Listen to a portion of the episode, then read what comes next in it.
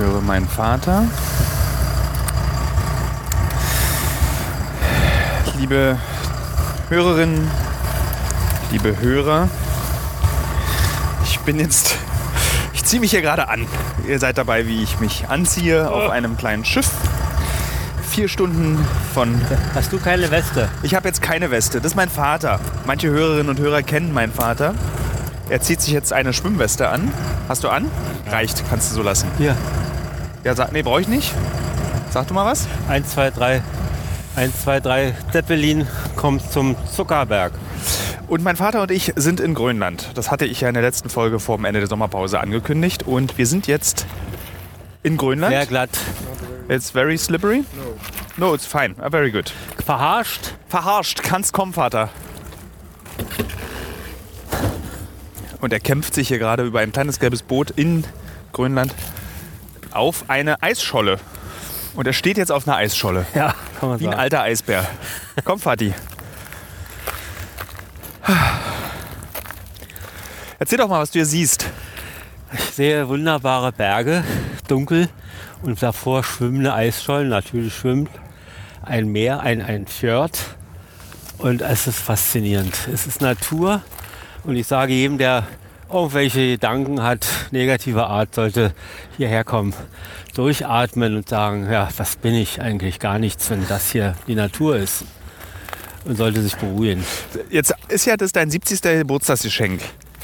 Ich, äh, Hörst, achso, ich, ich bin so weit weggelaufen. Äh, Dein, es ist ja das Geschenk zum 70. Geburtstag, dass du mich auf einer Reise, einer Recherche begleitest und wir beide jetzt hier auf dieser Eisscholle mitten im Nordatlantik stehen.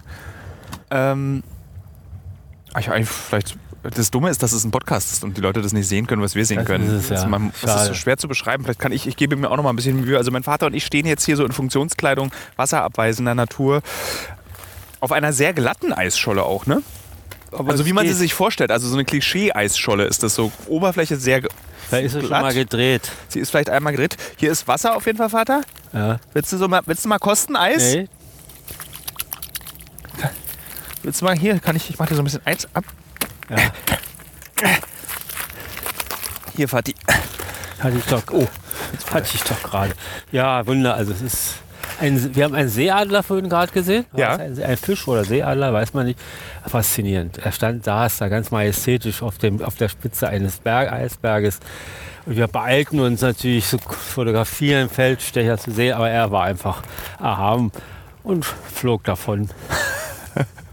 Ich finde es so lustig, dass wir gerade als diesen Podcast aufzeichnen auf dieser Eisscholle und ich, mir auch nichts Kluges einfällt. Ich kann nichts sagen, außer dass ich immer wieder betone. Die, die Natur ist einfach dominant und bietet eigentlich Ruhe Ja. und Nachdenken nach innen, nicht nach außen.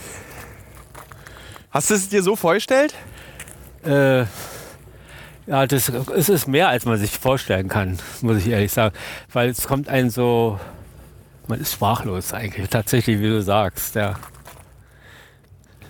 Weil die ist einfach stärker. Oh, hör, hörst du? Ja, Hier, die, man hört ja immer, ich weiß nicht, ob man das gerade jetzt auch in der Aufnahme gehört hat, hier war gerade wieder so ein großes Rumsen. Hier bricht so ständig von großen Eisschollen Eis ab. hoffentlich nicht von unserer. Also wir hatten ja mal ein schönes Kinderbuch als Kinder von Benno Pludra, Bootsmann auf der Scholle. Ja? Und das war so was, wo für mich immer das war immer das so, das, was ich unter Eisscholle zu verstehen habe. Das war zwar nicht im Eismeer, sondern spielte wohl an der Ostsee. Aber auch da gibt es ja Eisschollen. Und was, was erlebte dieser Bootsmann auf der Scholle? Er ist sozusagen weggetrieben und da musste dann eingefangen werden. Also die Kinder haben sich Sorgen gemacht, war ein Hund. Wenn es stimmt. Nicht, dass, dass es doch eine Katze war, aber ich glaube, es war ein Hund, der drauf schwamm. Und jetzt drehen wir uns hier um die eigene Achse auf dieser Mhm. Eisscholle.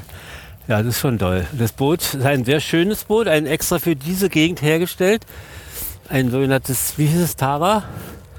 Ein, eine aus der Firma Volvo? Nuke Water Taxi. Gibt zwei Varianten, einmal für sechs, einmal für zwölf Personen. Und für ganz wichtig, sogar ein kleines Örtchen gibt es, wenn die Fahrt länger dauert und man sehr viel Kaffee oder Bier getrunken hat, dann gibt es da so ein kleines Versch- Verlies. Ich Ganz praktisch. Ganz nette Bootsführer. Ich will, mir, ich will nicht sagen Kapitäne, weil das ist für so ein kleines Boot nicht der richtige Begriff. Es ist der Bootsführer. Ganz freundlich und zuvorkommt. Hat eine wunderschöne Karte, 1 zu 250.000. und zeigt uns dann dort, wo wir rumfahren. So, liebster Vati, ich würde sagen, wir haben jetzt die Zuhörerinnen auf die Eisscholle mitgenommen. Wir beide gehen jetzt hier wieder runter von der Eisscholle und nehmen dann heute Abend im Hotel den Rest dieser Folge auf. Jetzt Gut, machen wir. läufst du ja so lustig hompelig gerade runter. Altersbedingte. Oh, jetzt hat Tilo zum zweiten Mal schon sein Handy heute runtergeworfen. Ja, das wird furchtbar.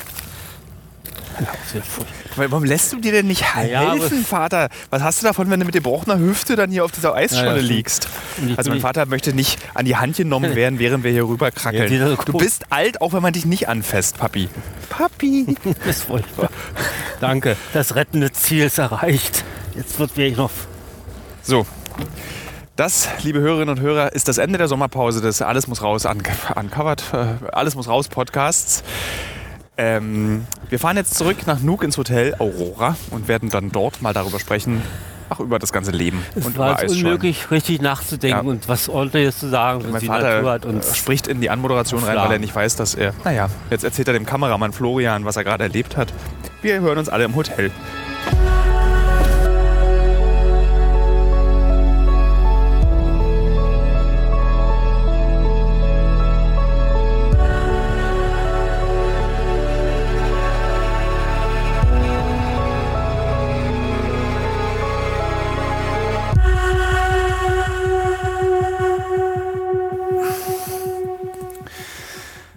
So, liebster Vati.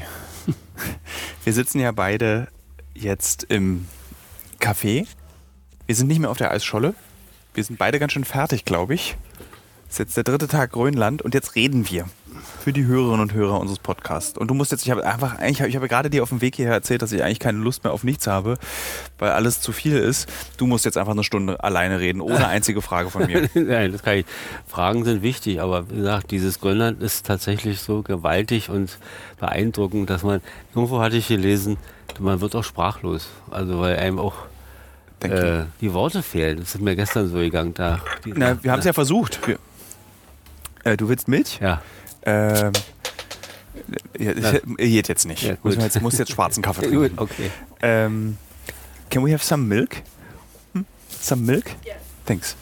Ähm, ja, wir waren ja auf der, wir haben ja den Podcast, also die Hörerinnen und Hörer dieses Podcasts haben jetzt am Anfang gehört, wie wir beide auf dieser Auf dieser Eisscholle Eisscholle, standen. ja. Und irgendwie, ich habe das auch so übergangen, so seltsam. So irgendwie, als wenn man, als wenn es das Normalste der Welt wäre, mit seinem Vater in Grönland auf so eine Eisscholle zu gehen. Waren wir gestern Abend essen noch, sind rumgefahren. Also man hatte gar keine, man kann das irgendwie nicht reflektieren. Ich wüsste auch nicht wie. Und Ich komme zu Hause, glaube ich, kommt es. Auch selbst wenn man die Bilder hier sieht, kann man nicht verstehen, was man da eingestellt hat. Also ich habe mir nochmal angeguckt, gerade das äh, Drohnenbild, Ja. also von oben. Und das ist, das sieht man diese kleine, wie eine kleine Insel dann eigentlich. Und auch die andere Frage ist, ob es auch gefährlich war oder ob Mit es Sicherheit. brechen können oder so. Aber es ist einfach, es ist außergewöhnlich. Ich glaube, passiert nicht so oft. äh, mich macht das nachdenklich. In Zumal, entschuldigt, Ja. ich noch nicht mal im Müggelsee auf dem, aufs Eis gehe, selbst wenn tausende Leute auf, auf dem See sind. Stimmt eigentlich. Stimmt eigentlich. Du würdest ja nie auf einen Eissee, auf den See äh, gehen. Nee, äh, da, da habe ich so viel Respekt durch warm, Warmwassereinströmung und so weiter. Aber hier dachte ich mir, das ist, kommt von oben, also nicht von der Regierung, sondern kommt vom Gletscher.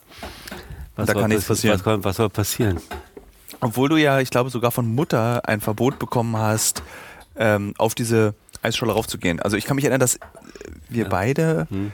Ähm, wieder mal, du sitzt, du sagst zu mir, ich soll leise sein und seit Tagen läufst du hier durch die Restaurants und redest extrem laut. Ja.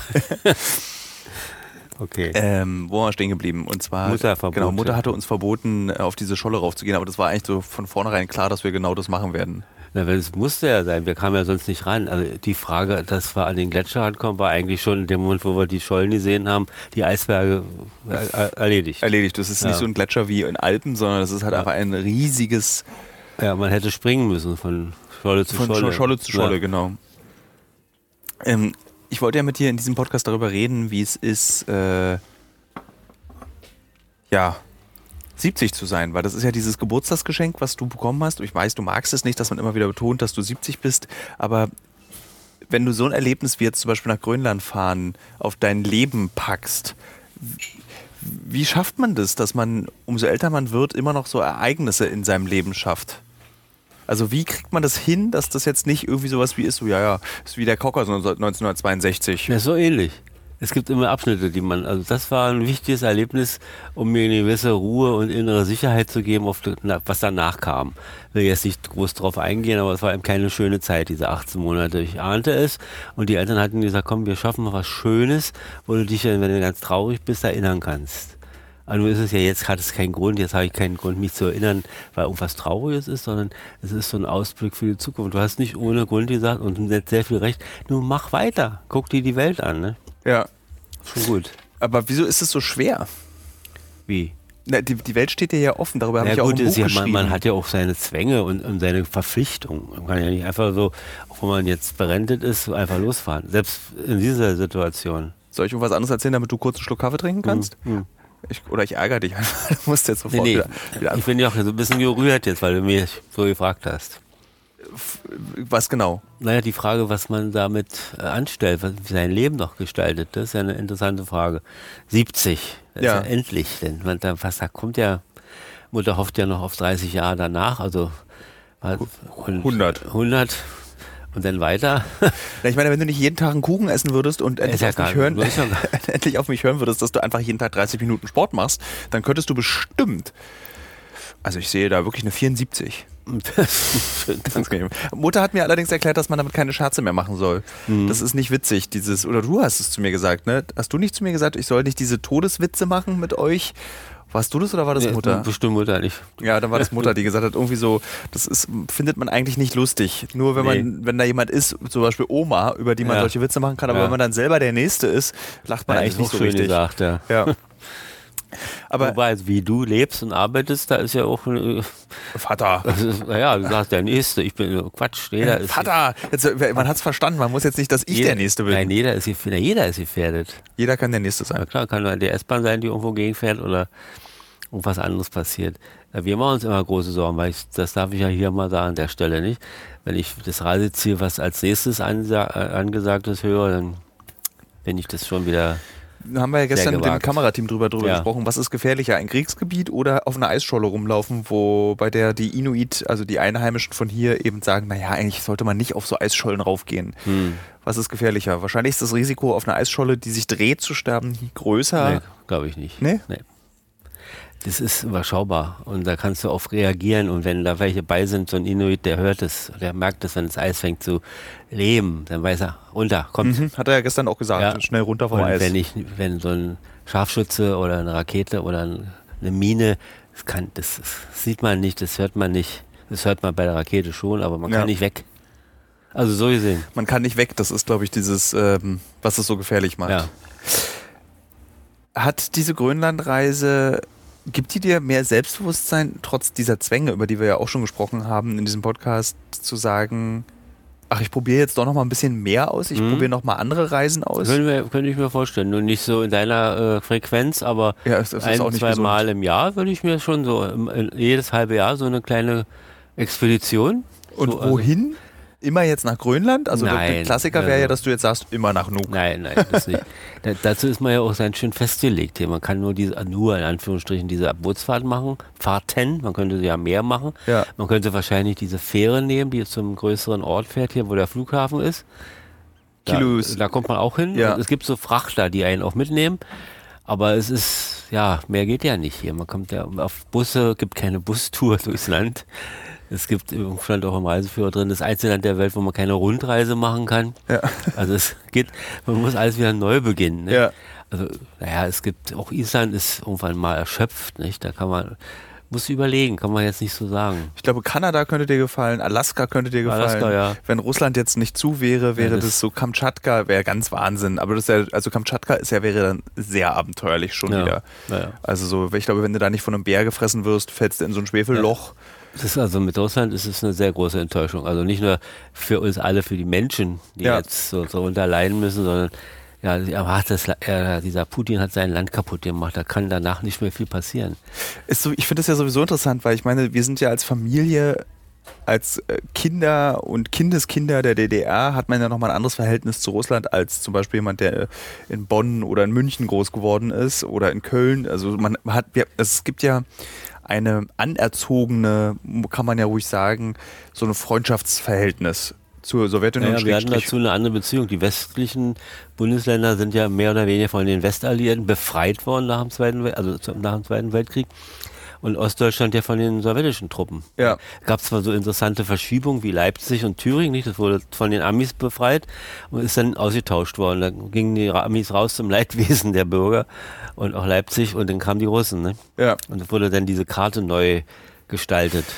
Was ich, was ich fragen wollte, ist, wie gehst du damit um oder wie gehen wir damit eigentlich um, dass diese, äh, diese eigentlich fast 70 Jahre 70 Jahre an russisch-deutscher Freundschaft, unabhängig von wirtschaftlichen Interessen, einfach für die Katz sind. Kaputt. Naja, es war nicht, es ist auch vielleicht ein bisschen immer übertrieben gewesen. Es war ja keine, in dem Sinne keine russische oder sowjetische, erstmal war sie aufgezwungen, hast du schon richtig gesagt.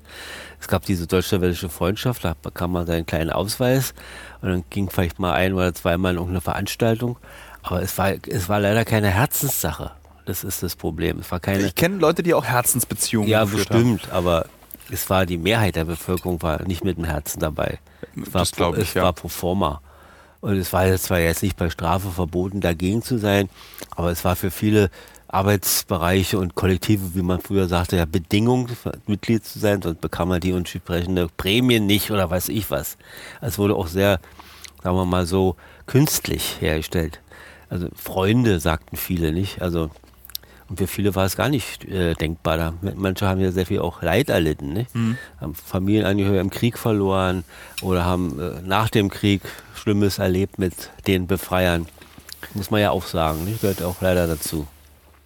Na, aber äh, was mich trotzdem irgendwie traurig macht, ist, dass gerade eben die, die 16 Jahre der, der Regierungszeit zwischen SPD und CDU, also der und diesen wirtschaftlichen Verbindungen eben und die wirtschaftliche Abhängigkeit zu Russland eben all das kaputt machen, was trotzdem ja mal da stand, also mit Gorbatschow, der ja nun auch kürzlich gestorben ist, der mit Kohl zusammen für so ein gemeinte, geeintes Europa. Aus Europa, war ja das große Wort. Ne? Genau. Und das ist alles weg.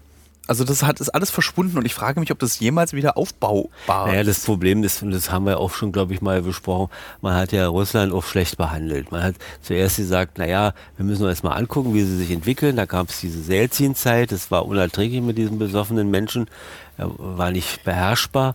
Und dann kam die, äh, dann kam ja gleich Putin, glaube ich, danach. Nee, da gab es noch jemand dazwischen, den man immer Ach, vergisst. Äh, Medvedev war Ähm, So eine Art. ja. Und, so noch, und dann gab es Putin, dann gab es diese Rochade mit Medvedev und dann gab es wieder Putin. Genau. Und, äh, Aber zwischen Putin Ja, und Gorbatschow, äh, Jelzin gab es auch noch jemanden. Und da wurde eben darauf äh, nicht erachtet, dass man dieses Riesenland mit, seinen, mit seiner Besonderheit, auch in der, im Umgang mit Menschen, mit Umgang mit Rohstoffen und, und mit Verträgen, sie denken anders und arbeiten anders, dass man gesagt hätte, wir müssen erstmal uns nähern und sie versuchen zu verstehen. Da hätte man so viel Potenzial gehabt, gerade bei Ostdeutschen, sich die, deren Erfahrungen mal zu holen und sagen, wie geht man denn um mit diesem Land? Wie wichtig und wie sicher ist denn ein Vertrag, eine Zusage oder ein, ein Gespräch? Und was muss man über, erstmal überwinden? Und das hat man nicht gemacht. Dann gab es diese Partnerschaft, der freundschaftliche Verbindung, so eine Art Hätte man mal Egon Krenz fragen können. der war Der hat ja viel Geschäfte Nicht nur gemacht. Egon Krenz, sondern ja, der hat zum Beispiel dieses, hat er bei der Flugzeugfirma gearbeitet während des Mhm. Der hat Freigangs. irgendwelche, genau, der hat irgendwelche Flug, alten Flugzeuge Ja, ja. abgewickelt und so. Und diese Erfahrung, ich habe ja selbst Erfahrungen gesammelt oder musste auch manchmal blöde Erfahrungen sammeln, indem, sagen wir mal, eine vorbereitete Buchausstellung äh, war alles vorbereitet. Ich kam hin, die Bücher wurden nicht freigegeben von der Staatsbank aus angeblich äh, also kommerziellen, finanziellen Gründen und, und Zollbestimmungen. War ganz anders, wie jetzt mit diesem Gazprom. Ne? Äh, Liebe Hörerinnen und Hörer, ich möchte an der Stelle eine kleine Beschreibung, was ich gerade gesehen habe. Äh, ihr kennt ja wahrscheinlich ganz viele Menschen, die ähm, diese Gänsefüßchen machen. Also so dieses zwei Finger hoch machen und dann so bewegen beide Finger. Mein Vater ist meiner Meinung nach der einzige Mensch, den ich kenne, der diese Gänsefüßchen in der richtigen Händehaltung, also der, die eine Hand macht die unten Gänsefüßchen und die andere Hand macht die oben Gänsefüßchen. Also so. Die meisten Menschen machen auch, glaube ich, einfach nur zweimal oben.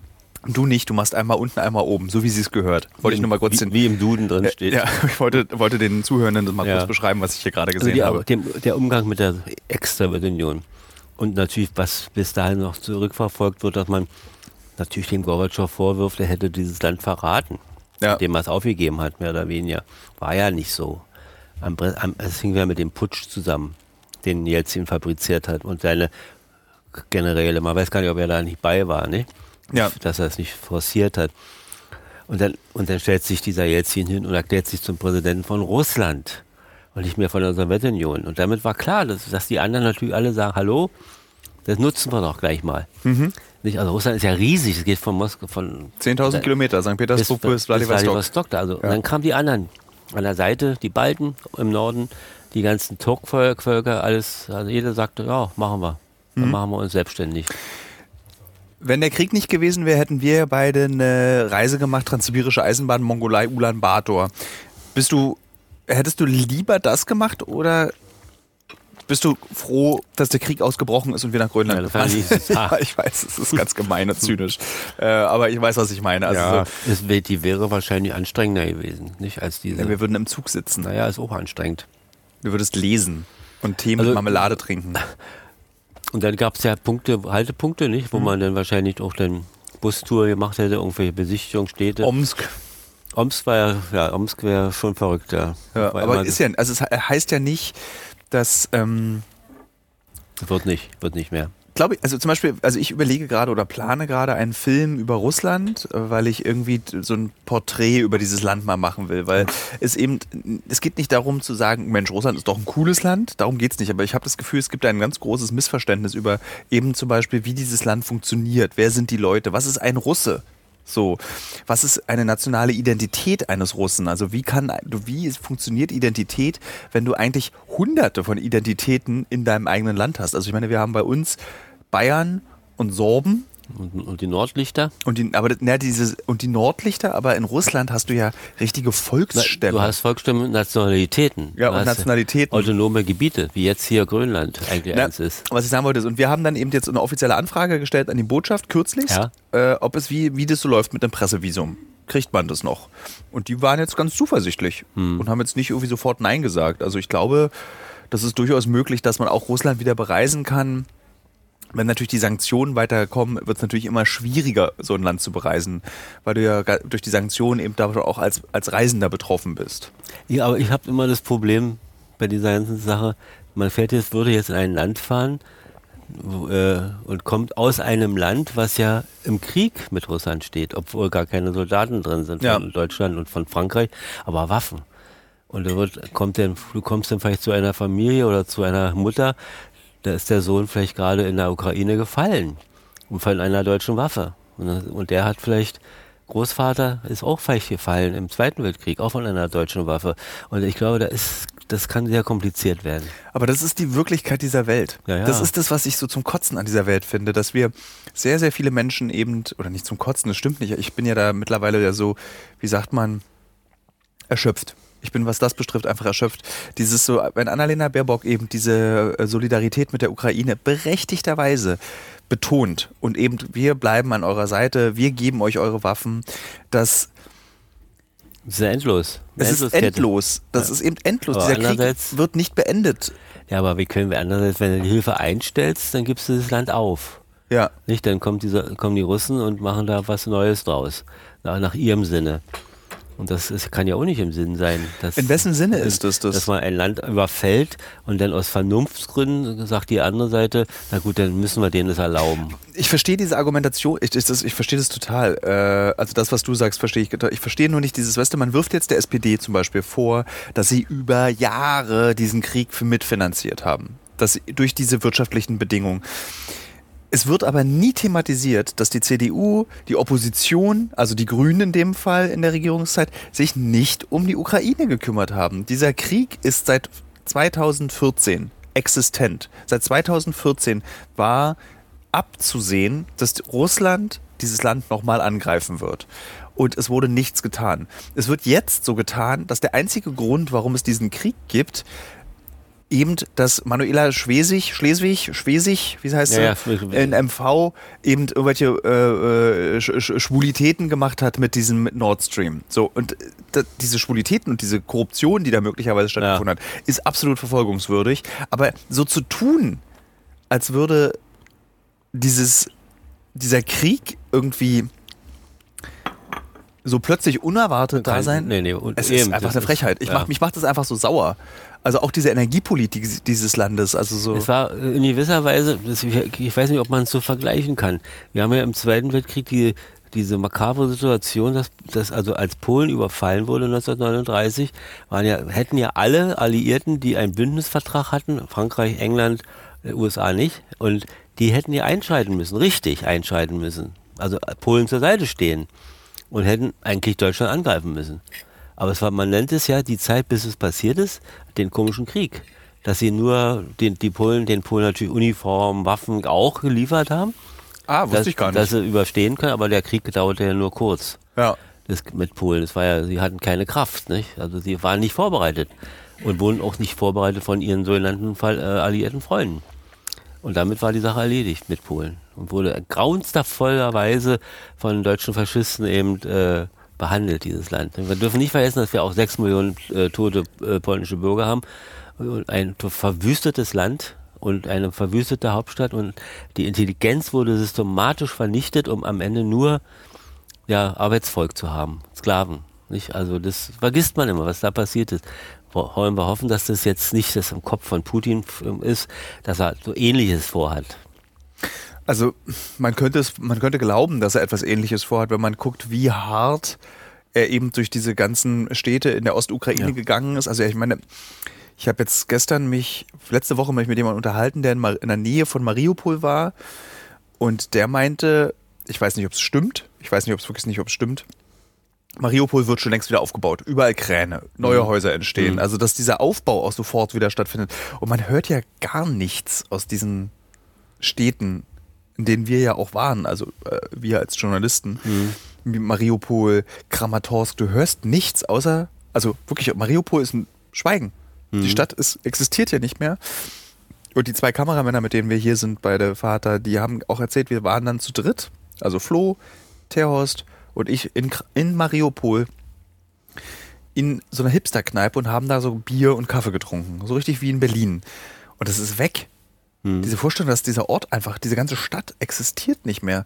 Und das ist schon so Es wird zu einer russischen Vorstellung gebaut. wahrscheinlich. Also nach- 47-spurige Straßen. Mhm. Na gut, das alte, äh, sagen wir mal, großstalinistische Denken ist ja nicht mehr da, aber das großrussische Denken ist da. Und was ja fast identisch ist, das vergisst man immer. Mir hat mal einmal jemand gesagt, als es noch zu DDR-Zeiten, dass wir nicht immer denken sollen, dass da eben die kommunistische Partei das Große ist, sondern das Große ist der Russe als solcher. Der Groß, dieses pa äh, dieser Panrussismus, dass man eigentlich die halbe Welt beherrschen möchte und der Russe das Wichtigste ist. Und so hat er ja auch seine Nachbarn behandelt, die anderen Republiken, so ähnlich, was wir jetzt erleben. Mhm.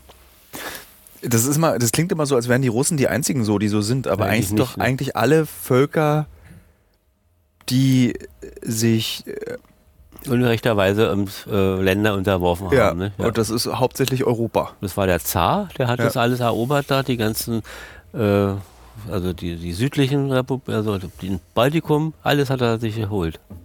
Aber In Polen auch, ne? ja, aber ich frage mich trotzdem, wie hätte Annalena Baerbock als Außenministerin reagieren sollen? Also ist der Weg, den sie deiner, also geht, dieses schon sehr kriegstreiberische fast, ähm, Ja, sie, sie treibt es ja nicht. Nee, stimmt, du hast recht, das nehme ich zurück. Dieses, na, dieses Befürworten einer, oder nee, Allianzen schmieden. Also dieses Allianzenartige, dass man eben an der Seite der Ukraine steht. Ist das der richtige Weg? Ist das Diplomatie im 21. Jahrhundert? Na gut, wir darfst nicht vergessen, wir haben einen Aggressor auf der anderen Seite. Mhm. Der hat einfach mal ein Land überfallen. Und da kann man jetzt, Diplomatie ist da aus. Hilft nicht mehr. Er hört nicht, man kann ihn nicht erreichen. Gibt alle Gespräche, ob nur von Renegaten wie, äh, wie, wie Schröder oder eben von solchen jungen Leuten wie die Baerbock, dass die ihm versucht anzurufen, telefonisch, die versucht Briefe zu schreiben, Petitionen. Er reagiert nicht, er macht weiter. Und damit ist aus. Eigentlich hast du recht. Eigentlich, also da, da, aber was, was ist das Ende? Ja, das Ende ist entweder die Kraftlosigkeit von Russland, was ich nicht glaube, dass er nicht mehr kann, Ja. dass er sich verheizt, und, und, oder dass im Inland was passiert, also in Russland als solchem, dass sie sagen, lieber Freund, jetzt hör auf, Mhm. du ruinierst unsere Finanzen. Wir dürfen nicht vergessen, dass Russland ja ein kapitalistisches Land ist. Ja. Äh, Kein, es ist, wir kämpfen ja nicht, ist ja nicht die Sowjetunion alt. die dort gegen die Ukraine kämpft, sondern genauso ein Oligarchen, korruptionsverseuchtes Land wie die Ukraine ja selbst ist. Es so da lustig, muss Europa ganz schön viel tun. Also er das alles so bei in der Ukraine in Ordnung geht, ne? Das sind so, früher hatte man so Systemkämpfe, Kriege, diese so, verschiedene Jetzt Systeme, die gegeneinander kämpfen. Heute kämpft eigentlich nur, welches Land ist gieriger Mhm. gegeneinander. Also die Gier ist der größte Antrieb. Also so. Ähm, Und dieses Nationale macht ist sehr wo stark. kommt das eigentlich wieder her, Vater? Das frage ich mich. Warum ist das war immer da. War, aber warum war das kurz du, weg? Siehst, du siehst es doch in Europa. Wir haben diese schöne Idee von diesem großen Europa, fast grenzenlos, Schengen-Abkommen, alles prima. Jeder Mensch kann wohin, kann arbeiten, kann sich niederlassen. Am Ende hörst du, dieses Land kippt um, da passiert was. Wir haben die, wir haben die Gruppe der Tschechischen Republik, wir haben die Polen, wir haben die, alle machen eigenes. Der, der, der Gipfelpunkt ist, Ungarn lässt sich von Russen äh, Gas liefern und macht einen Vertrag mit Putin. Das ist auch Wahnsinn. Der ist ein EU-Land. Er hat Bündnisverpflichtungen. Da passiert nichts. Man redet gar nicht, passiert nichts. Da wird keine Sanktion, der- keine Ausschlussverfahren. Aber es würde ja auch nichts bringen. Ja, du müsstest ja ständig irgendwelche Leute äh, sanktionieren im, in der eigenen Gemeinschaft. Ich kann mir vorstellen, dass ähm, dieses, dass sich das so normalisiert. Dass dieser Krieg in der Ukraine genauso wie schon 2014 sich total normalisiert. Ja, kann ja. Die Sanktionen bleiben, aber die Wirtschaftsverbindungen werden wieder aufgebaut. Das geht ja nicht. So Eins für eins bricht ja das andere. Also wenn du Sank- Sanktionen hast, gibt es keine Wirtschaftsbeziehung. Es gab ja Sanktionen auch bevor jetzt der Krieg Naja, ausgebrochen ist. gut, die DDR wurde auch Sanktionen, Sanktionen, Sanktionen Boykott nenne ich es ja lieber nicht. Mhm. Das wurde ja vieles gar nicht geliefert, was die DDR brauchte, angeblich aus Verteidigungs- und Kriegsgefahr. Gefahr. also die ganze Mikroelektronik und Bauteile und, und, und, wurde nicht, durfte nicht geliefert werden an die DDR. Manches, es gab so ein bisschen so Umwege, da kam es dann doch an. Das war der Vorteil, dass wir eben Westdeutschland hatten, so als, als kleine Hintertür. aber eigentlich wollten wir ja über dich reden und über das Wir- Leben und wir nicht über wollen- den Krieg. Ne, eben, aber Ja. leider ist es so, dass das alles dominiert zurzeit. Man kann es auch leider nicht ausschalten. Das ist so, ist, ist, ich meine, du hast, darüber haben wir glaube ich auch schon mal geredet, dass du schon so viele Kriege in deinem Leben erlebt hast. Naja, auch nur von fern. Naja, reicht ja. Aber so diese Welt in diesem, Wir haben immer, als DDR-Leute haben wir immer davor gestanden und haben es dachten, das kann nicht wahr sein, was da passiert. Vietnamkrieg, Koreakrieg bin ich schon zu, war ich noch nicht so, erlebt. dafür, dafür bist Ja. du tatsächlich zu, zu jung. Dann die ganzen Zwischenkriege, die es gab, die kleineren, den, den Jugoslawienkrieg und, und wie. ah, Irak. Ja. Ja. Was mich bei äh, Jugoslawien besonders damals berührt hat, war die unglaubliche Brutalität, dieses Unmenschliche, was da passiert ist, Frauen und Kinder gegenüber, dieses, man kann ja kämpfen, aber ne, selbst nee, man kann nicht, aber dann diese Menschen so Ja. bestialisch umzubringen und Und es passiert wahrscheinlich, passiert sowas in der Ukraine ja, auch. Wahrscheinlich. Also, so- also wir wissen es aus Butscha, da wissen wir eben, dass das passiert ist, dass Frauen und Kinder, dass da überhaupt nicht Ja, und das differenziert selbe wurde. hat funktioniert oder in, in, in Jugoslawien, es hat im Zweiten Weltkrieg funktioniert. Also die deutsche Armee hat ja auch und äh, ja, da ja Haus wie, ich will gar keinen Tierbegriff nennen. Ja. Wäre ungerecht, ne? sondern ja, ohne Moral, ohne Verstand, ein, Leute, die gute Schulen besucht haben, nicht die Goethe im Gymnasium gelernt haben und Gedichte rezitiert und Hölderlin, wahrscheinlich ist das der Grund, weil die Sachen manchmal so ein bisschen sehr kopflastig Ja. sind. Ne? Ich, ich habe gerade, während du erzählt hast, äh, als den letzten Satz habe ich nicht richtig zugehört und nochmal über dich nachgedacht, was du hier die ganze Zeit, während wir uns beide unterhalten, sagst, dass du ein so ähm, die Art, wie du jetzt über diesen Konflikt zum Beispiel sprichst, also ich merke selbst, wie kalt ich darüber rede. Also zum Beispiel, als ich gerade meinte, wahrscheinlich machen die Russen das eben auch in der Ukraine. Nee, eigentlich nicht, sie machen's. So, da gibt's kein wahrscheinlich. Sie gehen durch die Dörfer, sie töten Leute. Und es nützt auch nichts, irgendwie diese Haltung, die ich in dem Moment habe, zu sagen, aber vielleicht ist das so, das und das und das so. Oder jetzt am Anfang habe ich noch argumentiert mit, gut, wenn sie, also nicht, ich habe nicht für Russland argumentiert, sondern als Journalist versucht, in, genau in der Mitte zu bleiben. Aber das ist in diesem Ja, Krieg so schwer. Und da war es eben am Anfang auch so. Dann meinte ich so, ja gut, wenn Zelensky sagt, dass seine gesamte männliche Bevölkerung Kriegsteilnehmer ist, dann ist natürlich für einen russischen Soldaten der alte Opi auf dem Fahrrad genauso bedrohlich wie ein junger Mann. Ja, So. und wird natürlich dann auch Opfer. Und wird Also- eben dann Opfer. Also ich habe, ich versuche immer in dieser Mitte Aber es zu gibt doch kein, es gibt doch keinen Krieg, wo man äh, ausgrenzt und sagt, na, der ist Zivilbevölkerung, den lassen wir leben und das ist Soldat. Die sind Das doch in diesen modernen Kriegen, ah, durch diese Fernwaffen, Ja. das kann die nicht aussuchen, die Rakete. Und auch so wird doch jeder behandelt, als wenn er in Uniform wäre. Er ist ein Feind. Ja. Ich würde gerne, es, ist, es macht, ändert auch nichts an dem, an dem Leid der Zivilisten, äh, wenn man irgendwie sagt, ich würde gerne wissen, wie die Seite der Armee kämpft oder wie benehmen die sich. Also weil zum Beispiel beide Armeen werfen sich ja gegenseitig Gräueltaten vor. Du hast auf der einen Seite irgendwie diese schlimmen Aufnahmen äh, von Foltereien ukrainischer Soldaten in russischer Gefangenschaft. Du hast aber genau die gleichen Aufnahmen auf ukrainischer Seite. Also dieses wer ist die grausamere Armee? Irgendwie kotzt mich das auch alles an. Ich will einfach, dass dieser Mist vorbei ist, damit eben Zivilisten auf beiden Seiten. Naja, das ist immer die, man muss immer ein bisschen trennen. Man muss sagen, einerseits ist es die Frage, welches Land wurde überfallen? Ja. Wer war Opfer? Wer ist Täter? Und was passiert dann? Also diese Menschen, die auf beiden Seiten kämpfen, sind eben Menschen und haben, sind eben auch Kriminelle, sind Mörder, sind ganz schlechte von der Moral her und da, da gibt es keinen guten und keinen schlechten Ukrainer, sondern es gibt einen, der kämpft. Ja. Und der ist eine ist ihm gut und ist vernünftig und anständig, der würde nie eine Frau anfassen oder ein Kind töten. Und, und dann gibt es welche, der hat eben schon diese Anlage und macht das. Ja. Weil er das vielleicht auch im Zivilleben gemacht hätte. Und damit ist, kann man das nicht mehr unterscheiden. Und der Russe ist genauso. Es gibt den Guten, den Ästheten, dem es leid tut, überhaupt in diesem Krieg zu sein. Gab es ja immer. Mhm. Und der andere sagt, ach, hier kann ich mich richtig austoben mal. So, man, sind Menschen.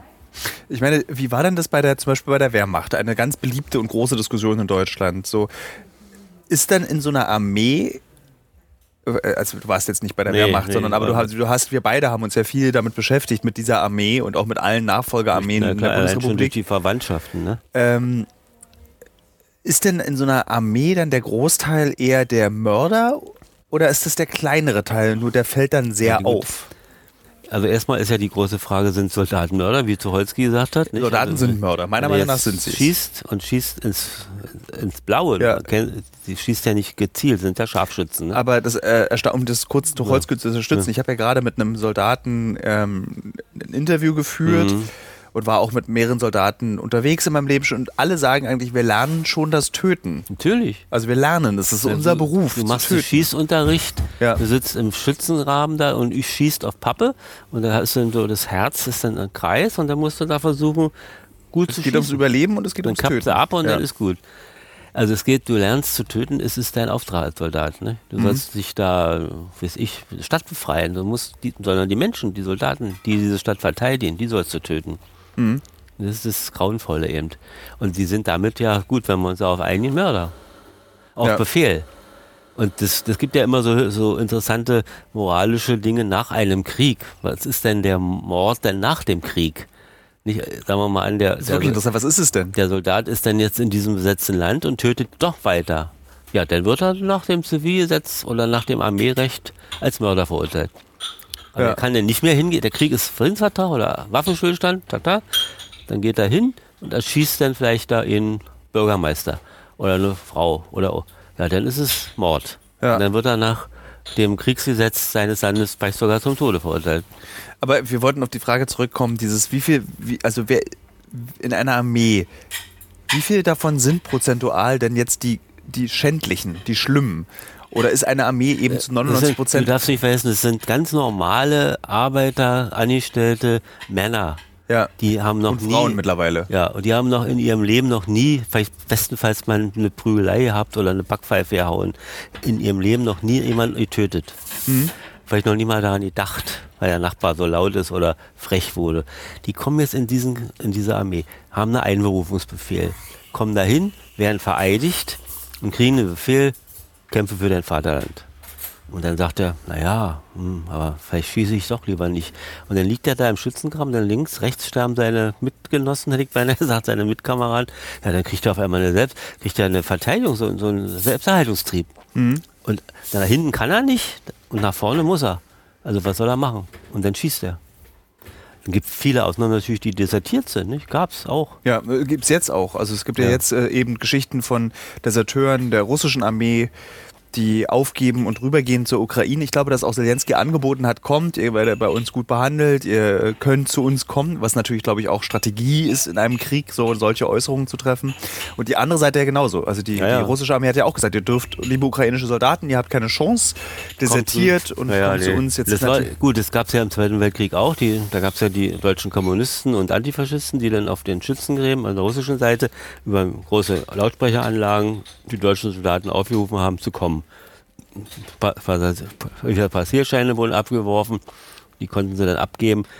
Gut, die wurden dann auch erschossen manchmal, weil sie sich nicht schnell genug äh, hingestellt haben. Naja, klar, das ja. ist ja auch der Im Eifer des Gefechts. Ist auch nervös gewesen, ja. nicht? wenn da einer mit einer deutschen Uniform auf einmal vor ihm steht.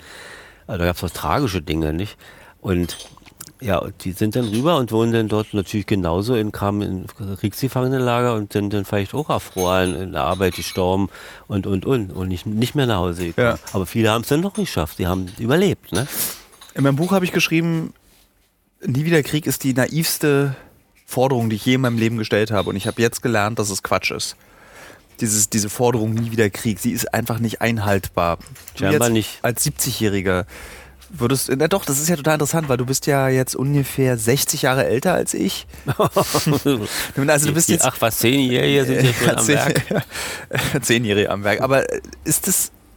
Also ich habe, was diese, was diese Lebenserfahrung betrifft, mehr schlimme Dinge gesehen als du. Würdest du als 70-Jähriger sagen, ich habe immer noch, bin immer noch davon überzeugt, dass das das Motto der Menschheit sein muss, nie wieder Krieg? Natürlich muss es das Motto sein. Aber wie hast du dir das erhalten? Weil ich bin, ich habe es aufgegeben. Ja. Ich glaube, dass es nicht funktioniert. Ich habe gesagt, wir erhalten in dem, wann setzt die Vernunft ein, nicht? Aber es scheinbar selbst jetzt mit diesem Putin-Krieg ist es scheinbar hat es nicht funktioniert. Dass man sagt, das hat ja keinen Sinn. Ich kann doch kein Land überfallen. Ich muss jetzt andere Mittel äh, einsetzen. Aber er hat ja die Hauptbegründung ist, er will die Ukraine von den Nazis befreien. Völlig hirnrissige Idee, ja. weil tatsächlich ja nur wenige Prozent überhaupt im Parlament vertreten sind.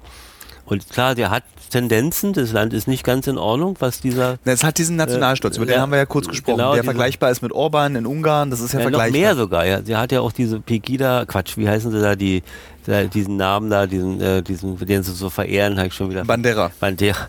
Und da wird da wird nicht die Grenze gezogen. Wie kann er denn ein Denkmal stehen lassen? Und ein, er will nach Europa. Er will Mitglied Europas werden. Und mhm. hat einen Nazi, einen Faschisten dort verehrt.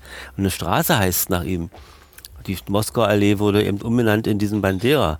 Ja. Also das funktioniert nicht, da, da stimmt was nicht. Und da, also, also Putin dachte nur, er muss die da alle befreien, was natürlich nicht geht.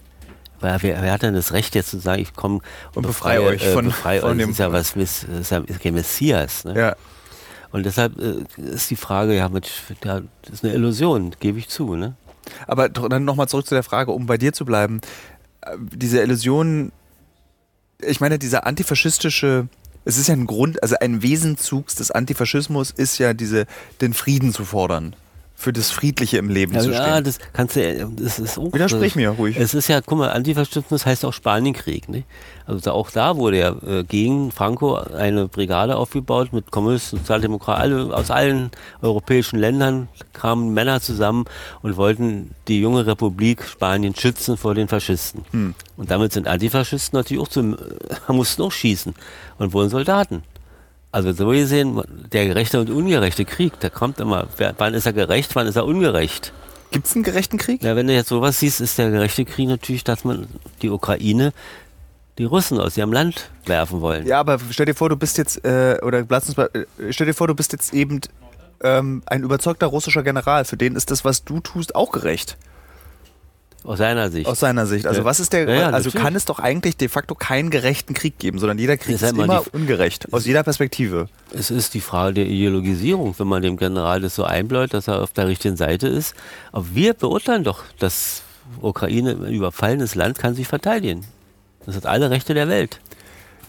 Vollkommen richtig, aber ist es nicht auch das, also wer gibt uns das Recht, das Urteil zu fällen, dass wir die Guten sind. Na, wir sind ja nicht, wir haben damit nichts zu tun. Ja. Wir haben uns ja jetzt nur entschieden, diesem Land zu helfen. Wir hätten ja auch sagen können, oh nee, wir waren eigentlich aus geopolitischen Gründen, dann machen wir mal mit, Russ schnell, ne? machen wir ja. mit Russland zusammen. Das ist ein wichtiger, wir kriegen ja Öl und Gas von denen. Ja. Selbstmörderisch, dass wir uns so äh, entschieden haben, ne? Weil damit ist natürlich eine ganze Industrie, ein ganzes Land kann hops gehen. Glaubst du, wir gehen davon hops? Ja, ich weiß nicht, ob man das vor Alternativen, ich meine, sie arbeiten ja fleißig daran, dass das irgendwo herkommt, aber es klingt nicht so gut, wie es am Ende wird, meiner Meinung.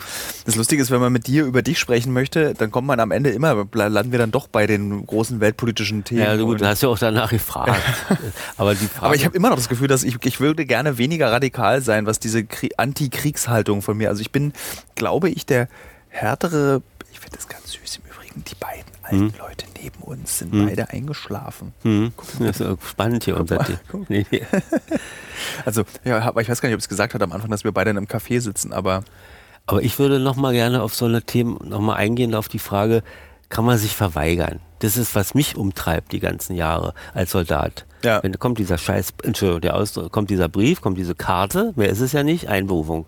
Die haben sich einzufinden, so und so vielten, dann und dann Koffer und Klamotte und fertig. Ja, jetzt sagen immer viele, da wäre er nicht hingegangen. Oder wäre weg, äh, geflüchtet. Ja, wohin sollte man denn flüchten als normaler Mensch? Äh, meisten hatten ja keinen Pass. Also dann, also dann, ja, da wird man eingezogen, kommt in eine Ausbildung und kommt dann, wird eingeteilt in irgendeine Einheit. Da geht's schon los. Und das ist ja die, die Situation ist ja total bedrohlich auch für die Männer, ähm, also Männer in deinem Alter in Russland, ja, ja. dass jetzt da das passieren kann, dass die auch eingezogen werden. Also dass es dann einfach keine Altersgrenze mehr gibt. Ich meine, stell dir mal vor, du müsstest jetzt plötzlich wieder zur Waffe, Ja, an die Waffe. Ja. Könntest du das noch? Ja, ja, Konntest du sie jemals? Fast schießen, nee. Das, ist, das war alles, was mich, was mich immer so umgetrieben hat. Der Unteroffizier hat immer meine Knarre genommen, hat gesagt, geben Sie her, ist nicht auszuhalten, Sie versauen unser ganzes Ergebnis.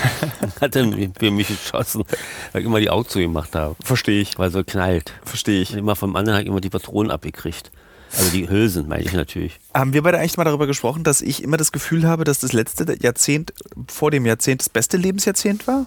Vor diesem? Also, sozusagen vor- bei dir ist es 50 Ja. bis 60, jetzt bei mir ist es 30 bis 40. Würdest du dem zustimmen oder wenn ich dich jetzt frage, was war dein bestes Jahrzehnt, was würdest du mir dann antworten? Mein bestes Jahrzehnt war zwischen 30 und 40. Wirklich für zwischen 30 und 40. Also eigentlich so in dieser Zeit, na, eigentlich auch so nee, Mitte 20 bis Ende 30 so. Das war die gute Zeit. Oh. Warum war das die gute Zeit? Na, gute Arbeit, viel, viel Erfolg, gute Familie, alles hat, war alles prima. Die Eltern waren noch da. Und, Das ist richtig traurig, Vater. Naja, das ist schon wichtig, wenn man so, man konnte sich austauschen, obwohl es ein Land war, was ja nur alle als furchtbar und Ja, diktatorisch na gut, empfinden. ich glaube ja, dass du ja, man darf auch nicht vergessen, dass du das, die Ende deiner 30, da hast du ja schon dann Das im. war ja dann schon, wann bin ich denn? 29, 39, also ich war ja Ende 30, als äh, die Ja. Wende kam. So, so eine verrückte Vorstellung. Du bist, ich bin jetzt so alt wie du, als die Wende kam. Mhm. Das ist so irre. Und dann ha- hat die Welt nichts mehr für dich. Also da Doch, ist ja nicht, es war ja wieder was Stimmt, Neues. wir das, da haben wir auch drüber schon diskutiert, weil ich Ja. dich, du meinst ja, dass im Buch das so klingt, als ich über dich geschrieben habe, dass es so, als wenn nach, nach ab 1990 nichts Schönes mehr passiert ist. Nee, nee, das kam ja, da kam ja was Neues, diese Herausforderungen, diese Möglichkeiten natürlich.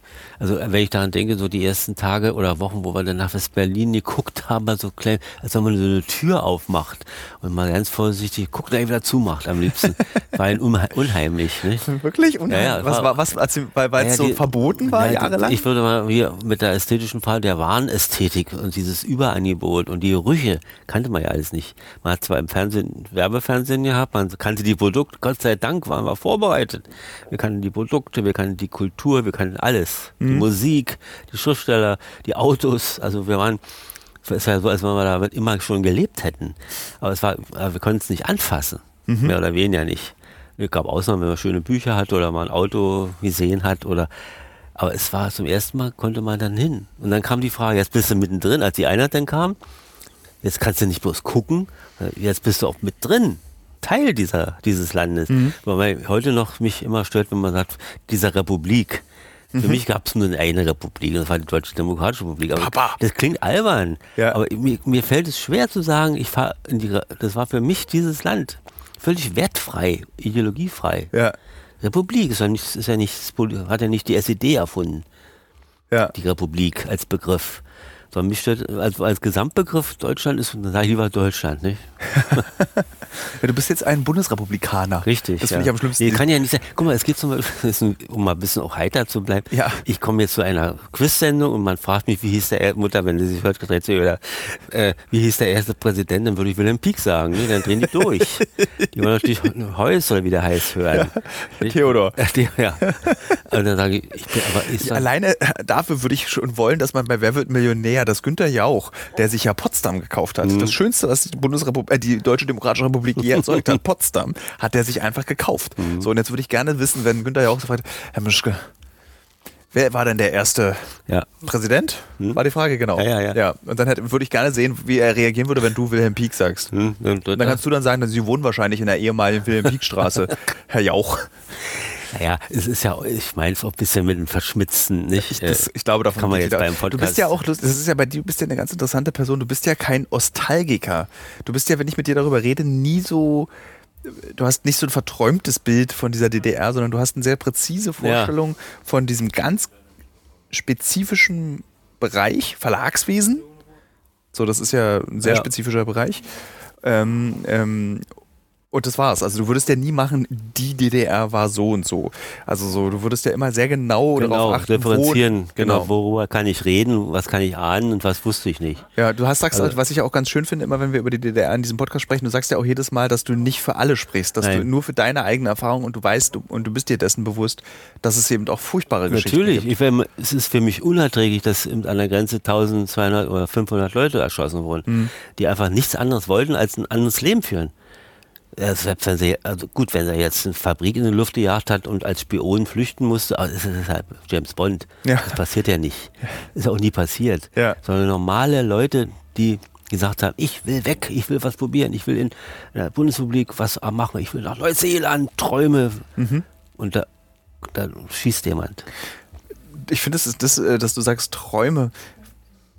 Glaubst du, dass du, dass man anders träumt im Osten als im Westen? Also, dass deine Generation andere Träume hat als deine ich, Brüder ja, und Schwester das- auf der anderen Seite der ich Mauer? Ganz stark. Ganz andere Werte, Vorstellungen, Erziehung, allein schon durch die, die Dinge, die, die, ich sage immer, diese Wahnästhetik ist ja eine ganz andere auf beiden Seiten gewesen. Da gab es bei uns den Trabi mit seinen acht Farben und auf der anderen Seite gab es eben tausend Autos mit 20, 300 Farben. Mhm. Und selbst da konnte man überlegen, und wenn man Geld hatte. Liegt immer davon ab. Guck mal, wir hatten ein bisschen Geld und, konnten, und es gab nichts. Und im Westen, da hatten sie, sagen wir mal, wenig Geld und sie konnten es manchmal gar nicht sich leisten. Ich finde es so lustig, mir fällt gerade auf, dass ähm, von deiner Generation wird immer von der Boomer-Generation, das sind die Boomer. Das gibt's im Osten gar nicht. Was ist das? Äh, diese, kind, diese kinderreiche Westgeneration, wo der, weißt du, der, der, der Mann verdient das Geld, man hat ein Haus. Mhm. Ja, das ist dieses alte Äh, Bild, ja. Genau, also dieses 50er, 60er Jahre Bild, wo du, das ist da, also die Kinder dieser Generation, das bist ja du, in den 50er, 60ern geboren und das, die in den 50er, 60er geboren sind, das ist diese Boomer-Generation. Und das bist du aber gar nicht. Und mir würde auch dieses, du bist ja in einer ganz anderen Welt aufgewachsen. Ja, das hat ja auch in der DDR gar nicht stattgefunden, nicht? Das, also die Frau Dieser- und Mann und Frau waren gut äh, gleichberechtigt in einigen Dingen. Ja. Es gab natürlich auch noch so alte archetypische Verhaltensweisen auch von Männern, die also dachten, man muss weiterhin unterdrücken und ja, er ist der Herr im Haus. Ja. Aber im Großen und Ganzen, und es war natürlich immer, der Grund war natürlich die Produktion, dass Frauen eben arbeiten konnten und gebildet, ausgebildet wurden, dass die Krippen- und Kindergartenplätze da waren. Wir hatten Arbeitsplätze. Das war weniger Feminismus, mehr Produktion. Ökonomismus, natürlich. Ja, so ist es genau dieser lustige Grund, dass man immer so gesagt hat, dass, dass die Gesundheitsversorgung in sozialistischen Ländern sehr gut sei, also wie zum Beispiel Kuba oder die Polikliniken in der DDR. Der Grund ist nicht Menschenfreundlichkeit, sondern dass Auch. auch natürlich, aber der Grund ist eben, dass die Zurückführung wieder zur, Produ Genau. zur Arbeit. Ja. Also äh, Impfen war eben so, dass die Leute nicht krank werden, damit sie Teil dieser Produktion sind. Also man kann alles natürlich als Vorteil lesen äh, oder als aber ich habe es nicht so empfunden. Ich habe das nicht so, man könnte ja sagen, es war alles Orwell, nicht? 1984. Alles Ja. war kategorisiert und in, man musste laufen und marschieren und so. Das weiß ich nicht. Man musste nicht mitmarschieren. Kann- Wenn man nicht hingegangen ist, es Ja. hat vor Wie einer. reagierst du, wenn du zum Beispiel so diese Wahlplakate von der, ähm, von der AfD siehst, wo drauf steht DDR 2.0? Das wär- Also was passiert in dir, wenn du völlig, das siehst? ist völlig unangemessen. Kann ich dieses, da muss ich nur wieder sagen, die Bundesrepublik Deutschland ist eines der tolerantesten, äh, menschenfreundlichsten Länder der Welt. Das weißt du doch besser als ich. Fahr doch mal in die ganze Welt rum. Wo, was ist da los? Es reicht nach Grönland zu fahren. Ja.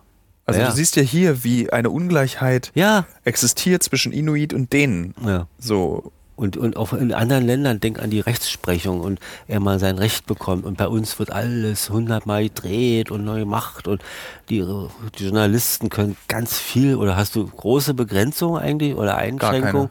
Also ich kriege natürlich täglich von Herrn Scholz, was ich erlaubt, was mir erlaubt ist zu. Oh, habe ich das jetzt laut gesagt?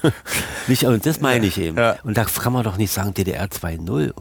Die wissen ja nicht, wovon sie reden, habe ich den Eindruck. DDR, muss ich ja nur doch sagen, war ja alles schön überwacht, be bestimmt. Die Schere im Kopf war die wichtigste Zensur eigentlich. Ja. Dass man von sich aus schon überlegte, na, ist das, kann ich das so machen? Ist, kann das anecken? Der Schriftsteller überlegte, hm, schreibe ich das so oder mache ich noch eine Metapher drum oder pack noch was rein, eine kleine Geschichte. Also alle waren schon ein bisschen darauf fixiert, dass man nicht, dass man nicht anecken wollte, aber dass man einfach gesagt hat, da passe ich mal auf. Vielleicht das richtige Wort. Nicht, wenn ich einen Messestand gemacht habe, dann habe ich überlegt, muss man das und das, die Aussage, stimmt die? Kann man die so machen? Ist der Autor in Ordnung? So meine ich. Und da kann ich sagen, dass dies- dieses Land hier DDR 2.0 ist. Also es ist halt einfach wahrscheinlich eine, einfach eine dumme Aussage. ja, es ist, wissen Sie, die wollen da ganz bestimmte Mechanismen auslösen. Ich habe immer das Gefühl, dass sie damit im Osten eben sehr viel Erfolg haben, weil die Angst davor, diese eingeredete Angst oder die Angst vor diesem, dieser Obrigkeit, also nicht mal vor der DDR, sondern eben das, Obrigkeit Obrigkeit und Fremdbestimmung durch oben, die ist sehr groß. Ja. Also dass man nicht mehr frei entscheiden kann. Ja gut, es wird Ihnen ja auch eingeredet, dass das alles, was jetzt hier gekommen ist, was die äh, Pandemiebekämpfung betrifft, was alles, und jetzt, gerade jetzt, diese ganze Frage der Einschränkungen, die auf uns zukommen, ja mein Gott, wozu ist eine Regierung da? Doch nicht bloß wegen schönem Wetter. Wenn es wirklich mal schief läuft, dann muss die auch in der Lage sein zu reagieren und einen Staat zu schützen und die Bürger. Das wollen wir mal gucken jetzt, ob das funktioniert. Bist du darauf vorbereitet, dass es nicht funktioniert? Ja, das kann man richtig Da hat man schon mal, da reitest Ja. du auf einem Pferd durch und gehst Hamster jagen für, für Ja, Berti so, und mich. so ungefähr, ja. nee, das, das kann ja sich wohl stattfinden in der Produktion von Lebensmitteln und in anderen Dingen. Und da heizen muss man sich darauf einstellen, dass man, also nicht, finde ich auch manchmal ein bisschen zynisch jetzt mit, wasche sich mit Waschlappen und so, das ist ja als Quatsch, was da auch dann tatsächlich von oben kommt. ja. Macht wieder mein Vater Zeit. macht wieder die, die also Anführungsstrichen mit unten und oben. Weil das ist ja, völlig unangemessen, solche Bemerkungen. Oder kalt duschen. ne? Wer es nie mag, der muss nicht kalt duschen im 21. Jahrhundert. Ne? Ja. Es ist halt, äh, der Vorwurf an diese Regierung ist ja dann auch immer, wie könnt ihr die Industrie so schützen, aber die Bürger müssen, Ja. müssen jetzt kalt duschen. Aber ich Ja. meine, am Ende ist es doch, wir haben uns entschieden, in einem, in einer, im Kapitalismus zu leben. Wir sind, fühlen uns alle sehr wohl, sowohl ja du ich. entschieden. Ja, für dich wurde entschieden. Äh, mir war es Schnuppe, weil ich zu klein war. Ja. Ähm, aber wurde der, hineingeboren, nicht? Man wollte ja auch in die Zeit hinein. Guck mal, ich will, weil du das so sagst, wir haben uns entschieden. Ich muss nochmal zurückkommen Ja. auf diesen Zweiten Weltkrieg. Da wurden die Leute, die aus äh, den jetzigen, aus jetzigen Polen kamen, damals Deutschland, wurden als Flüchtlinge aufgeteilt. Der eine kam nach Lübeck und die eine Familie kam nach Wismar. Und die andere Familie ging nach Köln und die andere blieb in Weimar. Ja, was denn nun? Und dann waren die auf einmal auf der, auf der Seite und die waren auf der Seite. Die einen wurden Bundesbürger und die anderen wurden DDR-Bürger. Also bitte. Also gab natürlich auch die Bevölkerung, die schon oh, ansässig ganz, ganz komplizierte Frage für dich, Vater. Ähm, was, nehmen wir mal an, ein kleines Rollenspiel. Ähm, Russland rollt, wie die Bild schreiben würde, jetzt äh, über Europa hinweg. Und es wird so eine Mauer in der Mitte Europas gezogen. Und man hat so eine Art Karenzzeit. Du hast dann als Bürger Berlins, Berlin ist auf der Ostseite dieser Mauer, äh, da wird gesagt, hier wird jetzt wieder so eine Art Sozialismus versucht. Hm. Und äh, dann eben Dänemark und weiter runter bis nach Italien. Diese Linie, auf die andere Seite kannst du rüber, Frankreich, England und Westdeutschland. Da kannst du dann in einer kapitalistischen Gesellschaft weiterleben. Also du hast die Wahl jetzt als 70-Jähriger, sagen wir mal als 71-Jähriger in einem Jahr. Wo würdest du hingehen? Darf ich doch noch was dazu einschränken? Nee, erst will ich, dass du- Nein, das geht ja nicht so. Putin baut ja keinen Sozialismus auf. Ich, ich will jetzt für dieses Gedankenspiel, macht er das jetzt? Ach so. Nee, das will ich auf keinen Fall. Da würde ich sehen, dass ich ganz schnell in Richtung Dänemark wegkomme. Nee, das möchte ich nicht nochmal. Reicht einmal im Leben. Das reicht einmal. Nee. Insbesondere, weil du jetzt gerade festgestellt hast, wie viel Spaß Fernreisen machen. Nee, das ist mir zu krampfhaft gewesen. Ähm, Wobei, man, was mir immer gut gefallen hat, und so, das waren auch, die Menschen waren schon prima äh, im- auf dieser Seite des Vorhangs. aber ist es nicht auch so eine Idealisierung? Naja, ich habe viele kennengelernt, auch in Russland, also in der Sowjetunion. Und das waren schon hervorragende Leute, zum Teil. Aber die haben Genau, ist ja kein, kein Land Ja. kann immer, jeder Ja. Mensch ist Aber die haben sich immer gekümmert, immer alles versucht zu machen, was auch arbeitsseitig war. Und das war schon, war schon toll. Also man war schon mal eine kleine Gemeinschaft eigentlich. Man, Also gehen wir mal davon aus, dass Russland die Welt nicht in den nächsten Jahren ich aufteilt unter sich und wir hoffen, dass, äh, also wir müssen uns von dem Gedanken verabschieden, dass irgendwann irgendwas wieder so ist wie früher. Also ich glaube, die große Sehnsucht von uns allen ist ja, wird es irgendwann mal wieder so sein wie vor Corona. Das ist ja wie so eine Zeitenwende, Mhm. dieses Corona hat. Damit ging es los, damit ging irgendwie die, diese, diese Schotterbahn ins Grauen nach unten. Das wird, glaube ich, nicht mehr passieren. Also wir werden nie wieder das Gefühl haben, es ist wie 2019. Wir müssen uns daran gewöhnen, dass die Zukunft ungewiss ist und dass es alles so unruhig sich anfühlt und dass es diese Ruhe nicht mehr gibt. Oder glaubst du, dass es diese Ruhe nochmal gibt? Ich meine, du hast ja auch verschiedene Katastrophen erlebt. Du hast auch auf, die, auf der Straße demonstriert gegen Atomwaffen. Äh, du hast mir erzählt, wie groß die Angst war in den 80ern und 70ern, dass dann diese beiden Weltmächte sich doch auslöschen. Du hast diese Angst ja miterlebt. Und war das damals genauso aussichtslos, dieser Blick in die Zukunft, oder hatte man so wie heute? man, man konnte wenig tun. Nicht? Also man wusste genau, dass das bestimmt wird und dass da eben Kräfte am Werk sind, die man wir als, als Mensch, als Einzelner nicht, nicht beherrschen. Also wenn die jetzt, da gab es eben solche interessanten Dinge, die auch keiner so richtig weiß. Den Honecker haben die Russen eben losgeschickt als außenpolitischen Sprecher ihrer der Gemeinschaft. Er sollte kämpfen, dass die Waffen wegkommen. Da kommt der berühmte Satz von ihm, das Teufelszeug muss weg. Er meinte die Raketen, die Atombomben. Nicht? Und im, da sage ich immer, das war die Außenpolitik. Innenpolitik war eine Katastrophe. Nicht? Aber dazu war der denn wurde der dann Fall, äh, losgeschickt von damaligen Leuten, also Regierungsleuten in der Sowjetunion und sollte das versuchen als Deutscher. War ihnen vielleicht wichtig, dass es ein deutscher Verhandlungspartner ist. Ich will aber jetzt von dir nicht diese, diese hochinteressante Ja. Geschichte, äh, geschichtliche Anekdote hören, sondern ich will von dir hören, wie du mit der Auswegslosigkeit Ja, du als Axel umgegangen bist. Das war einfach schon ein bisschen. Oder war das so, ging man davon aus, das wird sich schon wieder einrenken? Nee, nee, aber was willst du denn machen? Du konntest ja nicht in die Depots fahren und die Raketenleit schärfen oder so. Ja, aber äh, wie lebt man denn, wenn man weiß, es kann morgen vorbei sein? Ja, das haben wir nicht geglaubt. Das ist genau wie vielleicht der Ukrainer nicht geglaubt hat, dass äh, Putin einmarschiert. Ne? Wir haben gehofft, dass es nicht Ja. passiert. Hoffnung, Prinzip Hoffnung. Schöner Titel, Fol Folgentitel, Prinzip Hoffnung. Ja. Ähm, wo fahren wir als nächstes zusammen hin? Also stell dir vor, Vater, du hast eine Carte Blanche. Wo geht's hin? Was gibt's denn da für interessante Sachen? Du hast vorhin im Auto Antarktis erzählt. Für mich Ja. ist es ja ein bisschen das gleiche in Grün. Ja. So, ähm, jetzt, also es ist natürlich, Antarktis ist nicht so grün wie Grönland. Nee, nee, da ist ja gar nichts. Ähm, aber, ähm, also, wenn ihr, du hast ja jetzt noch genug Zeit, dir das ja. auszudenken, wo wir zusammen hinfahren. Ja, da kann man jetzt nicht so. Nee, äh, kann man nicht spontan. nee. Aber ich finde es schön, man merkt es dir auch ein bisschen an, dass dieses Reisen, dieser Schiss vor dem Reisen, wo ich auch schon kritisiert wurde von Hörerinnen und Hörern dieses Podcasts, dass ich da nicht immer so streng mit dir sein soll, dass aber du auf dieser Reise schon so ein bisschen lockerer geworden bist. Also ich meine, du bist halt auch mit einem Rompelflugzeug von Reykjavik nach Grönland geflogen, ohne dass du da dich aus dem Fenster gestürzt hättest. Da passt sich nicht durch. Nee, passt nicht durch, aber du hättest ja die Tür Ja. aufreißen können. Ja, ja. Aber du warst ja vorne wie so ein Achtjähriger im Cockpit. War das eigentlich das schönste Reiseerlebnis, dass du ins Cockpit durftest und dich mit Hello, mein Name ist Axel Mischke Ja, vorgestellt das ist hast? auch, ja, das, ist- ich meine, das ist einfach eine Frage der Höflichkeit. Ich meine, das hat ja schon bestimmt. Das ist der Pilotenkodex, ne? Das hat er geschätzt, also nicht, der hat ja nicht reagiert, aber ja, doch. Der wird seinen Lebtag daran Und er hat mir die als einer die Hand gegeben, wenn- du dich, glaube ich, erinnerst, nicht? Kam Ja. So die Hand hoch, also Vorsicht, Vorsicht, kam die Hand so hoch aus dem Sitz. Und das, diese Geste hat mich dazu bewegt, mich vorzustellen. Hätte er noch weiter deinen Steuerknüppel da und hätte uns nur erlaubt, rauszugucken, ja, warum soll. Aber als er mir die Hand gibt, muss ich doch sagen, mein Name ist Axel Mischke. Aber ich finde es auch sehr schön, dass du auch generell ja so niedlich manchmal bist. Also hier gibt es in Grönland, habe ich so Erlebnisse mit dir, wenn du dann aus dem Restaurant rausgehst und dich von jedem in dem Restaurant mit Tschüssi verabschiedest und ich dann zu der Party, die Leute wissen nicht, was Tschüssi ist, also sie können ahnen, dass das auf Wiedersehen ist und du dann als Gegen, als Replik zu mir sagst, also Tschüssi ist international. Ja.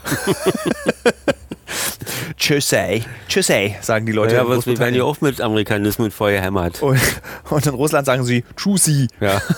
Das, also, da kann ich ja verlangen, dass man, weißt du, ich bin so traurig, dass dieser amerikanische Kongress wirklich mit einer. Das stimmt nicht, ist Das eine stimmt Urban Legend. es stimmt das stimmt gar leider nicht? Das schade. immer dieser, dass Deutsch die Weltsprache Also, geworden wäre. Stimmt Nee, gar nicht. das stimmt leider nicht. Hast mich aber jetzt wieder. Das, Ich glaube, du hast so viele tolle Sachen erzählt wieder in den letzten 57 Minuten und wir hören jetzt auch auf. Wir haben ja noch mal diesen, es- unser Podcast beginnt ja mit äh, unser auf der Insel. Also wir sind schon, wir haben überzogen. Ähm, aber da du ja ja, groß genug hier mit über zwei Millionen Quadratkilometer kann man auch überziehen. stimmt, du hast recht. Aber da du ja einer der beliebtesten Gäste in diesem Podcast bist, wirst du noch häufiger Gast in diesem Podcast sein. Und das Gute ist, man soll ja keine Todeswitze machen. Wir archivieren auch dein Leben. Mhm. Also ganz praktisch. Kann man dann so einfach so den Ur-Urenkeln kann man dann vorführen, diese ganzen Geschichten von Ur-Ur-Urgroßvater Axel. Da muss ich nur eine, darf ich nur eine Bemerkung? Du kannst was zwölf mich, noch machen. Was mich immer ärgert, ist, dass wir unserem Vater oder der Oma, Dass wir es nie aufge... dass wir es nie, au- er als Meister der Wieder Wiedergabetechnik, als Freund von Tummann-Geräten zum Leidwesen So wie bizarr. deiner Mutter, dass ich wirklich ein Freund der Tummann-Geräte noch immer bin. Es gibt Und- keine Tonaufnahmen von... Äh, Nein, das haben wir völlig, das, entweder sind die gelöscht worden aber oder, hat nicht dein Bruder, mein Onkel, hat der nicht ja, irgendwas? der, glaub, ich, habe schon Müsstest mal, du nicht auch langsam mal diese ganzen Tonbanddinger digitalisieren? lohnt sich nicht. Nee, das muss ich nicht. Warum nicht? Nee, weil die haben ihre, ihr eigenes Leben. Erstmal schon die Schachteln, die Notizen. ja, aber du kannst es ja trotzdem, also die sind ja dann weg. Ja, aber schon die, na gut, die Folge bliebe ja auf den, auf den CDs. Die, aber schon die Folge der Musik, äh, ach, das war bei der Fete. Und das so, und das weiß man. Liebe Hörerinnen, liebe Hörer, ich möchte euch fragen, soll mein Vater mal, ich glaube, es gibt, hast du auch noch diese Sprachaufnahmen? Du hast doch mal so, so ein Spiel, aus so ein Rollenspiel auf Tonband aufgenommen, von dem hattest du mir mal erzählt. Irgendwie so du, dein Freund im Führerbunker oder sowas. Nee, nee, nee, nee, das war ein Hörspiel, und erstmalig damals in Kunstkopf äh, ausgestrahlt, äh, 1984. Werd ich nie vergessen. Aber meines Erachtens nach gibt es auch von dir nicht nur Musik, sondern auch so Tonaufnahmen, die du gemacht hast. Eigene so? Ja, wo man deine Stimme auch hört. Nee, da hab ich. Okay, machen wir Ja. was anderes. Liebe Hörerinnen, liebe Hörer, möchtet ihr gerne, dass mein Vater seine DJ-Leistungen, die er damals 1967, Sag's nicht. Ja, ein bisschen später, war 70er. Zwei- ich bin 1902 aktiver 70er. aktiver 70er, also aus den 70ern war mein Vater Tonband-DJ. und ähm, liebe Hörerinnen und Hörer, sollen wir mal eine von diesen Dingern digitalisieren und euch zur Verfügung stellen? Bitte. Ähm, Wie können wir meinem Vater das ausge ausgesprochen unangenehm machen? Bitte schreibt Postkarten in die Franz-Mehring-Buchhandlung, wo ihr raufschreibt. Da muss die Mutter bedanken. Nee, also ihr könnt natürlich mir oder ähm, ja, mir auf Instagram schreiben und dann würde ich sagen, digitalisieren wir mal so ein Tonband meines Vaters von 1972 und könnt ihr euch dann überzeugen von seinen DJ-Fähigkeiten. Liebster Vater, vielen Dank, dass du mich nach Grönland begleitet hast auf diese Eisscholle. Äh, dafür, dass wir so viel gesprochen haben in dieser Folge und wir werden bald wieder eine weitere Folge aufnehmen. Spätestens Weihnachten machen wir wieder unsere große Weihnachtsfolge. Oh ja. Ja, die macht ja Also immer ich sehr viel danke Spaß. auch für diese wunderschöne Fahrt. Wunderschön. Wirklich ganz toll. Nee, ganz, ganz süße Augen hast du jetzt gerade. Oh. Tschüss, liebe Hörerinnen und Hörer. Tschüss. Ich werde noch eine Kolumne, glaube ich, einlesen müssen, aber das machen wir morgen. Liebe Hörerinnen, liebe Hörer, abschließend zu meiner, zu diesem Ende der Sommerpause Fati Podcast ähm, gibt es jetzt noch die Kolumne aus der Berliner Zeitung von letztem Sonnabend. Hab keine Angst, sage ich zu meinem Vater. Ich muss sagen, also liebe Hörerinnen und Hörer, nicht böse sein, wir sind hier sehr müde, weil wir machen diese Aufnahme aus der Ukraine. Wir sind gerade in Kharkiv im Hotel angekommen. Es ist 23.28 Uhr. Ich bin ganz schön im Arsch. Deswegen entschuldigt, wenn die Kolumne dieses Mal etwas, sagen wir mal, matter klingt. Hab keine Angst, sage ich zu meinem Vater, reiche ihm meine Hand und er greift hinein. Zieh ihn fest und dann steht er neben mir und ich weiß nicht, ob er feuchte Augen hat oder seine Augen nur tränen, weil es so kalt ist. Es ist unglaublich, sagt er mir und greift mir an den Ellbogen und streichelt ihn, so wie das nur Väter machen, die auf die Schulter klopfen, als zarte Geste verstehen. Vorsichtig läuft er, kleine Schritte, die Arme vom Körper gestreckt wie die Flügel eines startenden Storchs, die Beine starksen. Wir stehen in einem Fjord, die Sonne wirft scharfe Schatten über die Kanten dieser alten Berge. Nicht so weit, sage ich zu meinem Vater und bitte ihn vorsichtig zu sein, denn wir unternehmen etwas sehr Gefährliches. Wir stehen gemeinsam auf einer Eisscholle, dreieinhalb Stunden von Nuuk, der Hauptstadt Grönlands, entfernt. Wir stehen hier, weil ich in Grönland arbeiten muss und mein Vater erst kürzlich 70 wurde. Mein Geschenk für ihn, er darf mitkommen, mich auf einer Recherche begleiten. Nach Grönland. Davon träumte er schon, als der Fernsehturm noch keine Kugel hatte und die Karl-Marx-Allee gerade entstand. Ich weiß, dass er im Vorfeld große Angst hatte, mit mir eine Reise zu machen, weil er das eigentlich nicht mag. Am liebsten würde er immer an Orte fahren, die ihm sicher erscheinen, die er kennt. Das ist der Harz, vielleicht die sächsische Schweiz und ja, auch Israel. Da fühlt er sich zwischen all den Bauhaus wohl. Aber jetzt ist er mit mir nach Grönland und es macht ihn glücklich. Ich habe damit nicht gerechnet. Mein Vater, der zart, aber nicht locker ist, wird plötzlich zart und heiter. Eine Heiterkeit, die ich schon lange nicht mehr bei ihm beobachten konnte. Er rasiert sich nicht den Bart, trägt ein kariertes Hemd, trinkt alkoholfreies Bier und leckt jetzt in diesem Moment an einer Eisscholle. 4000 Jahre altes Eis, ruft er aufgeregt, Dampf vor seinem Mund, die Augen aufgerissen. Und immer wieder blickt er zu mir, weil er es nicht glauben kann. Grönland, besonders Eisschollen, üben auf Menschen, die nicht aus Grönland oder Island kommen, eine besondere Faszination aus. Auch ich kann mich nicht dagegen wehren. Auch ich finde die Vorstellung, dass ein Gletscher eine Scholle kalbt, auf der man eine bestimmte Zeit leben kann, faszinierend. Könntest du dir vorstellen, hier zu zelten? frage ich meinen Vater, und es scheint, als könne er sich gerade alles vorstellen. Aber nur mit Schlafsack, sagt er. Ich muss das nochmal deutlich sagen. Mein Vater, der Angsthase, von dem ich gelernt habe, Ängste gilt es zu überwinden, ist einfach mitgekommen. Mein Vater, der 25 Jahre Mauerfall gebraucht hat, um seine erste Pizza zu essen, der lieber davon träumt, die Welt zu bereisen, als sie wirklich zu bereisen. Dieser Mann ist erst nach Island, dann nach Grönland, fast vier Stunden mit einem winzigen Flugzeug über ewiges Eis, nur mit Handgepäck. Er schwebt durch die Flughafenhallen zum Mietwagen, aufs Hotelzimmer, aufs Boot, auf diese Scholle, als hätte er nie etwas anderes gemacht, als wäre er der souveräne Reisende und nicht ich, das verblüfft mich. Hast du Angst auf der Scholle, will ich wissen? Nur, dass du hineinfällst, sagt er und gibt mir einen väterlichen Blick. Ich kann es immer noch nicht fassen, sagt er wieder und zeigt auf eine Feder und gefrorene Möwenkacke. Hier haben schon Vögel gelebt, ruft er. Er läuft in winzigen Kreisen auf dieser Scholle, vielleicht so groß wie zwei, also, vielleicht so groß wie eine Zwei-Zimmer-Wohnung in Berlin. Danke, flüstert er dann zu mir. Diese Insel, diese Scholle wird irgendwann verschwinden. Sie wird ihre Form ändern. Sie ist vor Monaten vermutlich als riesenhaftes Stück Land aus dem Gletscher gefallen, wurde von der Sonne und Möwen so lange geformt, bis mein Vater und ich darauf spazieren konnten. Sie wird weiterschmelzen, wird ihre Form noch mehr verändern, wird, auseinander, wird auseinanderbrechen und irgendwann ist da kein Platz mehr.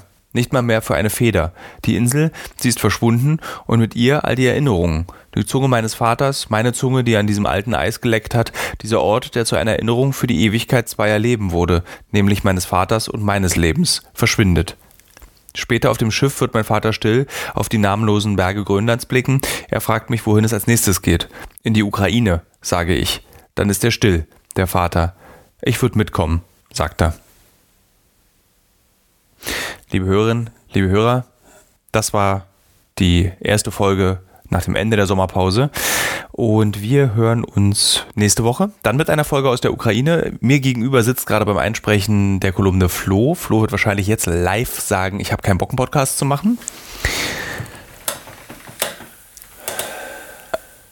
Er sagt gar nichts dazu. Ich habe, aber wir haben einen sehr redseligen äh, Reisebegleitung dabei, die ich im Notfall dann auch noch nehmen kann. Die Hörerinnen und Hörer kennen diesen Gast schon. Es handelt sich dabei um Martin, der erst im syrischen Gefängnis saß, dann über die Genfer Konvention mit uns, mit mir gesprochen hat und vielleicht jetzt erzählt, warum er mit mir in der Ukraine ist. Wir hören uns nächste Woche. Ja, Martin. Den wollen die doch hören. Ich laufe noch. Aber wir, Nee, nee, das, das kriegt das, das glaube ich, das hat es noch mitbekommen. Ja, das ist natürlich der alte Witz wieder, ne? Die Folge hört einfach nicht auf. Flo, was spielst du denn gerade? Spielst du irgendwas?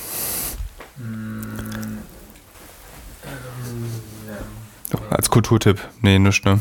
Ich habe mir ein Steam Deck ja gekauft und kann es sehr empfehlen und spiele gerade auf dem Steam Deck Prey von 2017 und habe große Freude dabei, in Kiew oder in Kharkiv im Hotelzimmer zu liegen und Steam. Nee, wir gehen ja gleich runter in den Bunker und schlafen. Ich gehe runter in den Bunker, du bleibst ja hier auf dem Zimmer. Gib dir eine GoPro mit, ja? Ich, gib- gibst du mir eine GoPro mit? Ja, finde ich eine sehr gute Idee. So, liebe Hörerinnen und Hörer, wir hören uns nächste Woche mit einer Folge aus der Ukraine, aus Kharkiv.